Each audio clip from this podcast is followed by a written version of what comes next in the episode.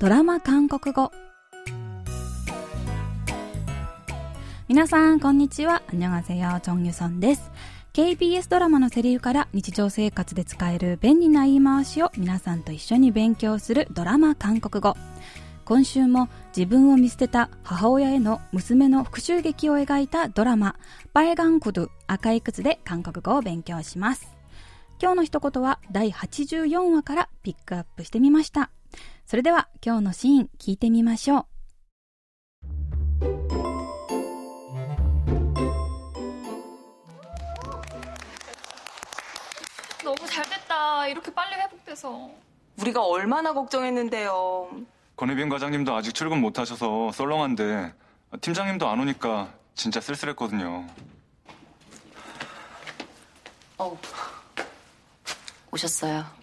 일은 바쁘지만 쉬엄쉬엄 해요. 무리하지 말고. 쉬엄쉬엄 해요. 쉬엄쉬엄 해요. 쉬엄쉬엄 해요. 怪我をして会社を休んでいたジェンマ。久々に出社したジェンマに部下たちは、너무잘됐다。이렇게빨리회복돼서元気そうでよかった。우리가얼마나걱정했는데요。すごく心配したんですよ。 고대빈과장님도아직출근못하셔서썰렁한데팀장님도안오니까진짜쓸쓸했거든요。ヘビン課長もチーム長もいなくてすごく寂しかったんですから、と言って温かく迎えます。和気あいあいとしているところへ本部長のチュヒョンが登場。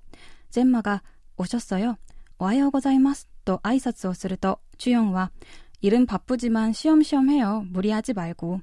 あまり無理しないで休み休みしてくださいよ、と 言います。今日はこのシーンから、しおむしおめよ無理しないでくださいを練習しましょう。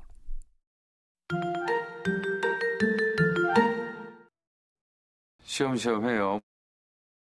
今日の一言は、しおむしおめよです。しおむしおんは休み休み、のんびりという意味で、しおむしおめよを直訳すると、休み休みしてくださいになります。このフレーズは急がず無理せずにゆっくり休みながらするよう相手に促す時に使う言葉です。ドラマのシーンでは怪我で会社を休んだ後復帰したジェンマにチュヨンがいるんパップ自慢しょみしょめをリア味ばいご忙しくても無理しないで休み休みしてくださいよと言っていました。周りになんだか疲れているような人がいたら今日のフレーズしおみしおめよと言ってあげたらどうでしょうか。それでは今日のフレーズ、しょんしょんめよを練習してみましょう。